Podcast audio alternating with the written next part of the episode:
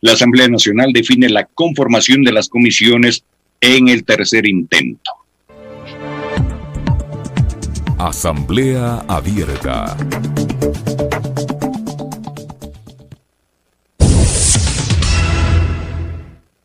Con una hora y media de retraso y después de dos sesiones fallidas, la Asamblea Nacional se instaló este jueves 20 de mayo para conformar las 15 comisiones especializadas permanentes y el Comité de Ética. La sesión 708 del Pleno arrancó con 136 de los 137 asambleístas presentes. Faltó Bruno Segovia, uno de los 26 legisladores de Pachacutic. El asambleísta de Pachacutic, Darwin Pereira, presentó la primera moción para conformar las comisiones. Fue aprobada con 70 votos a favor de las bancadas de Creo, Pachacutic, Izquierda Democrática y asambleístas independientes que acapararon las más importantes como la de fiscalización o régimen económico. Al final, la asambleísta Patricia Sánchez de Pachacutic terminó rompiendo en llanto al recibir fuertes presiones de su bloque para votar a favor. Los 62 asambleístas del Partido Social Cristiano y el correísmo se abstuvieron. César Ron, del Partido Social Cristiano, votó en blanco y también hubo cuatro votos en contra. Sobre este tema, el comentario con Alexis Moncayo en Pichincha Opina. Siete de la mañana con nueve minutos. En este caso, aplica ese adagio, ¿no? De la tercera es la vencida. Finalmente al tercer intento, el Pleno de la Asamblea consiguió destrabar la elección, bueno, perdón, no la elección, sino la designación o distribución de estos 136, eh, me mandan mensajes de ratos, me distraen, mil disculpas. Eh, estos 136 legisladores, a más de la presidenta Yori, en las 15 comisiones, eh, lo hemos conversado en varias ocasiones con ustedes, que mm, se incrementaron eh, dos comisiones más, aparte de las 12 más la de fiscalización que existían ya antes en los periodos legislativos anteriores, hubo reformas a la ley orgánica de la función legislativa, 136 asambleístas que se distribuyen en estas 15 comisiones, más la del comité de ética. Era un trabajo harto difícil, ¿no? Porque fíjense ustedes que para elegir autoridades, se conformó una mayoría con las justas y esa mayoría que se consiguió con las justas nuevamente vuelve a aplicar el día de ayer porque son 70 votos los que aprueban la moción presentada por el asambleísta Darwin Pereira de Pachacutic que mm, había hecho el diseño y la distribución de los 136 nombres en eh, las salas. Ayer estábamos eh, cerca del mediodía revisando más o menos los, los eh, los nombres y cómo estarían integradas las comisiones y digamos que hay una suerte como de, de respeto por la intención que habría tenido cada uno de los legisladores de pertenecer a una u otra comisión. Les decíamos ayer que hay salas especializadas que son más apetecidas que otras por la carga de trabajo, por lo mediáticas que pueden resultar, por lo el nivel de exposición que tienen. Yo les mencionaba algunos ejemplos ayer, ¿no? Por ejemplo, la Comisión de Justicia eh, y de Estructura del Estado, la Comisión de Régimen Económico y Tributario, donde probablemente irán eh, todos los proyectos económicos urgentes que envíe el gobierno y el presidente Guillermo Lazo, la Comisión em, de Soberanía, que trata los temas de seguridad, los temas internacionales, Está también eh, la Comisión de Derecho de los Trabajadores, donde podría llegar una reforma potencial en el ámbito laboral o de la de seguridad social.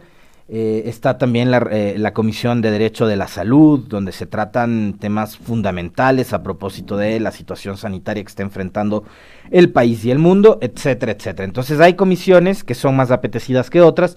Hay otras comisiones que quizás no tienen el mismo nivel, primero, de mm, digamos, de, de, exceso de trabajo, de carga eh, de trabajo, y también no tienen el mismo nivel de exposición mediática, ¿no? Por, por, estos detalles que yo les decía, pero son finalmente las comisiones en donde se ve el trabajo de la legislatura, en donde, digamos, se expresa eh, todo el trabajo de carpintería que hace el Parlamento antes de llegar ya con los informes finales que van a ser tratados por los 136 asambleístas en el Pleno.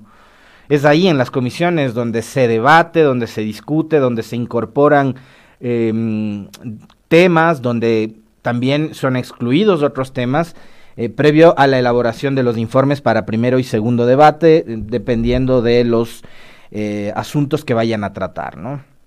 Así que la conformación de estas comisiones era una deuda que tenía pendiente la Asamblea y que ponía también en riesgo de una forma u otra eh, esa conformación de una mayoría que, fíjense, lo dijo ayer Marjorie Chávez, asambleísta del Partido Social Cristiano, que estuvo invitada a nuestro espacio de entrevistas, eh, una mayoría que aparentemente estaba pegada con babas. Esa fue la expresión que utilizó eh, la legisladora Marjorie Chávez y que a uno le pone a pensar, a ver, yo no, yo no me voy a convertir ni en ni en pitonizo ni en eh, este vidente ni me voy a poner aquí a decirles a ustedes el, escenario catastrófico que podría suceder.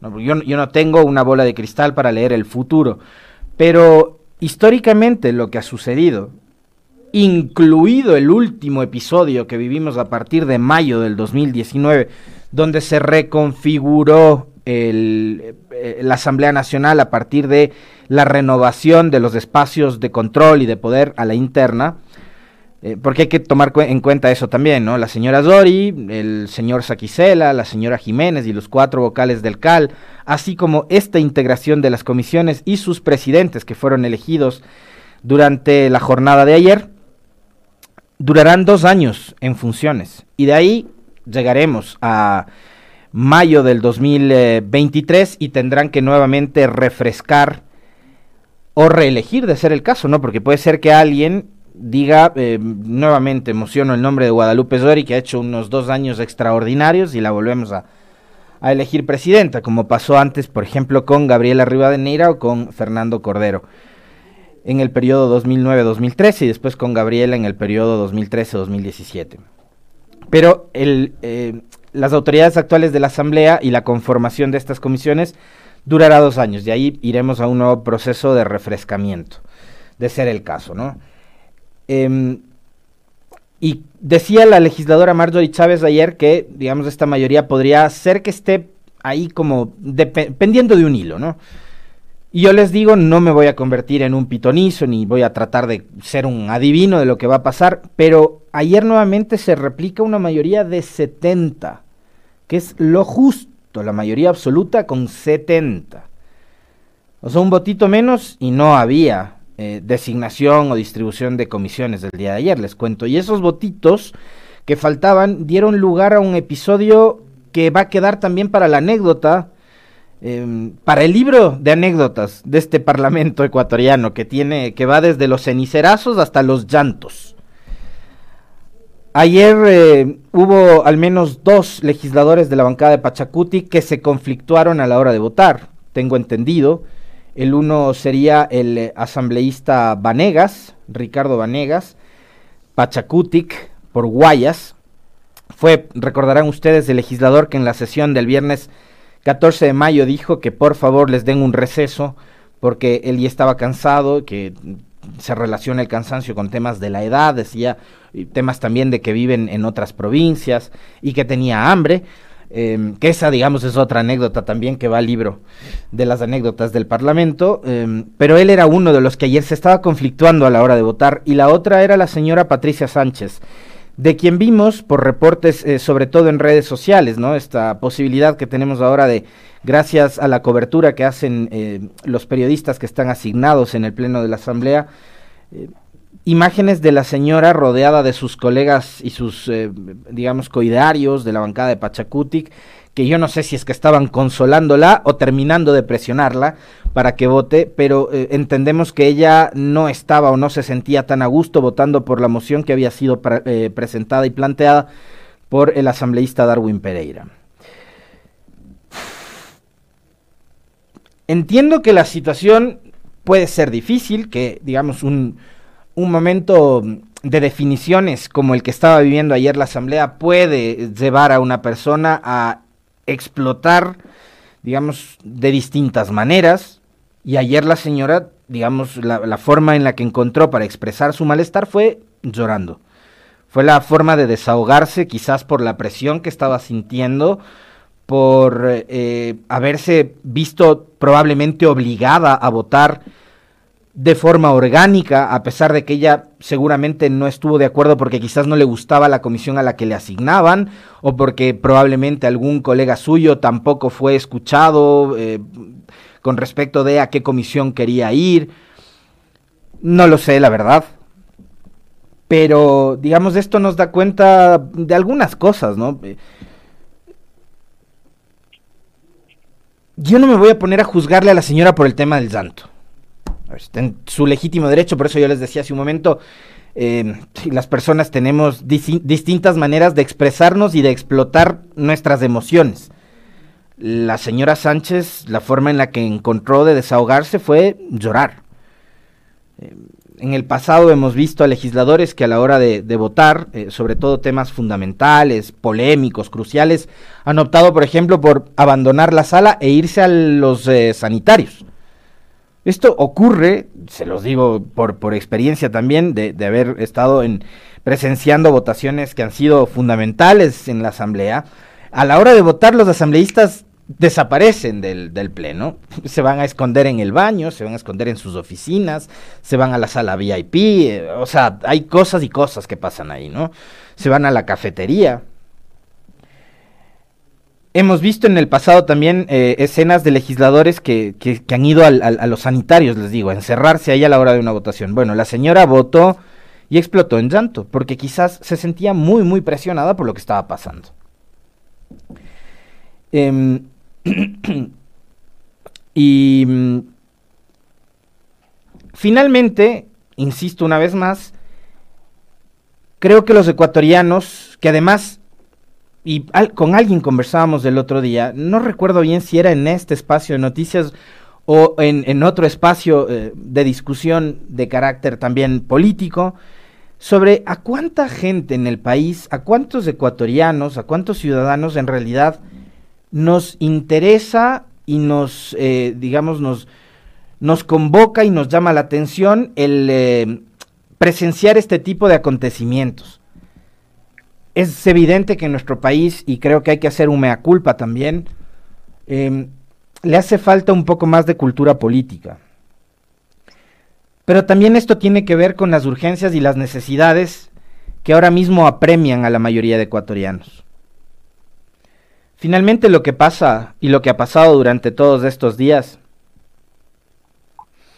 y fíjense ustedes, eh, a propósito, yo les decía la, la falta de cultura política de los ecuatorianos, uno, recibe mensajes eh, a, los cuales creo que sí amerita responderles, ¿no? Y porque creo que hay además una muy mala información, creo que hay además medios de comunicación que están permanentemente tratando de torcer la verdad. Y hay personas que lamentablemente se quedan con esa información que venden algunos medios. Le quiero contar a una persona que nos describe como para que se informe mejor, ¿no? Porque seguramente será de los que lee y ve eh, medios que son los que precisamente tuercen esa verdad. El nuevo gobierno y el presidente Lazo no tienen ningún tipo de facultad o atribución para fiscalizar a los gobiernos autónomos, doña Adriana López, le cuento. Y dos, la prefecta Pavón tiene un eh, proceso judicial que no está vinculado a ningún supuesto caso de corrupción sino al proceso por rebelión que no ha sido probado hasta el sol de hoy por parte de la fiscalía que ha llevado un, digamos un caso clarísimo de persecución política por los hechos de octubre. Así que ahí digamos de, paso se, lo cuento no el, el, caso de la prefecta Pavón de Virgilio Hernández que ahora es parlamentario andino además y creo que esa elección de Virgilio Hernández por ejemplo da cuenta de eh, el entendimiento que sí tiene un sector del electorado y de la población con respecto de lo que ha sido este caso rebelión, ¿no? que digamos involucra a Paula Pavón, a Virgilio Hernández y a Cristian González. A los tres les procesan por el caso rebelión vinculado a los hechos de octubre, caso que no ha podido ser hasta el sol de hoy probado. Y que a propósito de eso, ayer un medio de comunicación provincial en Manabí soltó una mentira del tamaño del universo con respecto de el momento del allanamiento en la, en la vivienda de la, de la prefecta. Porque a ratos a los periodistas también como que les da pereza investigar, indagar o contrastar la información. no sé si les da pereza o lo hacen de mala fe, pero bueno, aquí estamos para decirles las verdades, algunitos. Entonces, infórmese un poquito más, vea de qué van los procesos judiciales y les, recomiendo algo más. Vea la entrevista de Nebo del día martes con, un portal digital, en donde él hablaba precisamente de esa eh, forma tan aventurada de acusar de corrupción a todo el que usted considera su enemigo político. Le recomiendo de una vez para que vea eh, y escuche a Nebot, que nada tiene que ver con el correísmo, donde él decía que el odio ciega hasta las mentes más brillantes e inteligentes. Probablemente una de esas mentes brillantes es la suya, doña Adriana, así que le recomiendo que vaya a ver la entrevista de Nebot. Em, ya me hizo perder lo que estaba diciendo. Eh, estábamos hablando de la distribución de las comisiones en la Asamblea. Digo, en buena hora, a ver, mayoría de 70, con las justas, con lo, con lo mínimo. Mayoría, mayoría absoluta. Pasarme las iras de ese comentario con un café, don Javi. Este, finalmente y con 70 han, han logrado destrabar la designación y distribución de las comisiones. En buena hora. En buena hora saben por qué. Porque eso le va a dar gobernabilidad a la institución a la Asamblea. ¿Cuánto les va a durar? No lo sé. Son 70 voluntades, apenas. Recordemos que a doña María Paula Romo, para sostener la mayoría durante los dos últimos años del periodo anterior, le costó muchísimo. Le costó hospitales, le costó este, cuotas de poder, le costó gobernaciones, le costó infinidad de cosas, un reparto de locos, tanto que le costó el propio puesto. Acá hay 70. En esa época para elegir a Litardo me parece que fueron 73 o un poquitito más. Y esa mayoría fue una mayoría móvil que dependía permanentemente de esto, ¿no? De una forma clientelar de operar para poder sostener una mayoría. Acá, acá, son 70, la mayoría absoluta, lo que se requiere para aprobar una ley, 70 votos. Que eso puede ir cambiando, con el pasar de los días, de los meses? Es probable que sí, porque además el momento en que lleguen los proyectos de ley en donde, por ejemplo, eh, Pachacutic identifique líneas rojas en donde el gobierno pretenda sobrepasarlas o excederse de esas líneas rojas que el Pachacutic y la ID dicen que tienen, capaz que ya no hay esos 70 votos. Dependerá mucho del diálogo político, del contenido de las, de las leyes o de los proyectos de ley que envíe el gobierno, de la forma de operar también de quien lidere y se convierte en el puente entre el Ejecutivo y el Legislativo.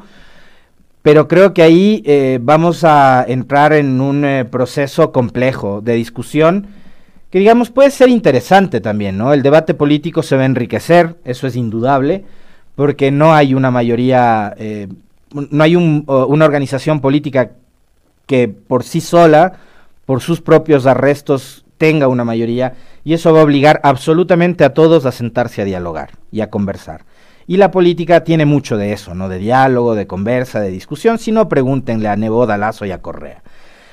Em, pero insisto una vez más, eh, habrá momentos en que se identifiquen esas denominadas líneas rojas eh, que podría establecer la idea o Pachacuti y le digan al movimiento Creo y al gobierno, no te voy a apoyar en este intento de privatizar, por ejemplo, eh, los bienes públicos, no te voy a apoyar en este intento de flexibilizar la contratación laboral, eh, no te voy a apoyar en este intento de retroceder en lo que tiene que ver con los derechos de los trabajadores o con la privatización o con cambiar el modelo eh, de, de, subsidiariedad y de solidaridad que ahora tiene la seguridad social para ir a otro modelo de estos famosos fondos este, privados que manejen eh, las, los valores que, que, cotizan los trabajadores y que manejen también el pago de jubilaciones, etcétera, etcétera. Entonces ahí veremos cuando se toquen estos temas que sí afectan a la mayoría de ciudadanos, si es que esta mayoría va a seguir o no va a seguir operando. Ahí veremos, finalmente. Son 70 votos. Pensemos en aquello, ¿no? 70 votos los que, mm, los que han eh, conseguido eh, viabilizar esta distribución de los 136 legisladores y la conformación de las comisiones, en donde finalmente se ve el trabajo de la Asamblea. Nos quedan dos minutos para cerrar el comentario y yo no quiero dejar de referirme a un hecho que ayer lo comentábamos de pasada y que también se lo vamos a preguntar a nuestro primer invitado también y que va a ser tema de conversación de la última entrevista. Pero parecería que los ecuatorianos eh, nos estamos caracterizando ya en serio por la pérdida de memoria selectiva, ¿no? Y por estos intentos de reescribir la historia. O de, digamos, maquillarla. Es lo que está pasando, por ejemplo, con la dolarización y con el rol que jugó Jamil Mawad para ir a ese proceso de dolarización que fue un proceso traumático. Y la dolarización fue ya como, digamos, la, cura para un enfermo terminal que ya no podía más. No es que fue un proceso pensado, planificado, etcétera, etcétera. La dolarización fue la cura para un enfermo terminal que era el Ecuador, que estaba muriendo y que fue además una enfermedad dolorosa y catastrófica, fue una enfermedad que costó 3 millones de ecuatorianos migrando, dejando sus familias, sus hijos, sus casas, para poder irse a los Estados Unidos, a Italia, a España, eh, a Venezuela en ese momento, a cualquier otro destino en busca de un porvenir distinto. Porque el país estaba quebrado, porque los bancos se habían feriado con la plata de los cuentahorristas Ahí llegó la dolarización. No es que la dolarización fue una cosa planificada y bien pensada, pero ahora están lavándole la cara al expresidente Mawad. Y resulta que en ese proceso de lavar la cara a todos los que provocaron la catástrofe del congelamiento de los depósitos y del salvataje bancario que le costó a este país 8 mil millones de dólares, resulta que la justicia recula en sus decisiones tomadas con anticipación y ahora les declara inocentes a los hermanos de Isaías. ¿Cuántos de ustedes perdieron plata en el Filambanco? ¿Cuántos? Háblenme a mí a propósito del discurso del día miércoles del presidente Lazo, donde recibió las credenciales, en donde hablaba de los intentos de estos de obtener impunidad. Háblenme a mí de impunidad. Si les la justicia y además la misma jueza a la que por coincidencia le han caído todos los casos en contra de Correa, les declara inocentes a los hermanos Isaías. Entre los miles de perjudicados por los hermanos Isaías y el Filambanco están también mis papás, como muchos de ustedes probablemente.